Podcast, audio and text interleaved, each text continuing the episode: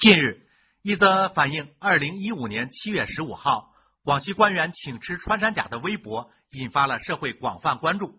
在网友转发的截图中，博主曾于二零一五年七月十五号发微博称，自己在广西考察期间，在当地李局长、黄书记的邀请下，在其办公室吃了煮穿山甲。随后呢，有网友爆料称。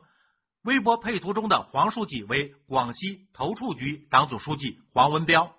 广西投畜局介绍，二零一五年七月八号到十号，该局确实在南宁承办了“投资广西，走向东盟”二零一五年香港企业广西行的活动。参加活动的香港企业考察团二百余人于七月八号晚上抵达南宁，九号上午举行了商机说明会，下午按照工商科技。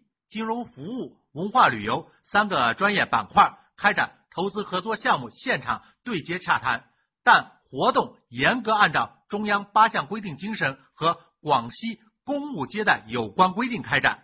广西投畜局还表示，该局自二零零四年成立以来到二零一五年七月十五号前，没有李姓或黄姓领导班子成员。现任局党组书记黄文彪于二零一五年。七月六号到七月十七号在新加坡培训学习，二零一五年七月二十一号被任命，八月十号才到该局报道任职。山峰说：“不作死不会死。”穿山甲是国家保护动物，吃了就必须吐出来，八项规定是高压线，触碰了就必然受到严肃处理。但是。如今网络如此发达，信息有真有假，所以信口开河是经不起事实的检验。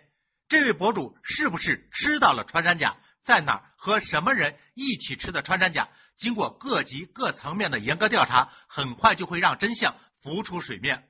不管这一事件中最后证明谁是网络谣言的制造者，或者谁是网络举报的中枪者，法律都要给出一个严肃的说法。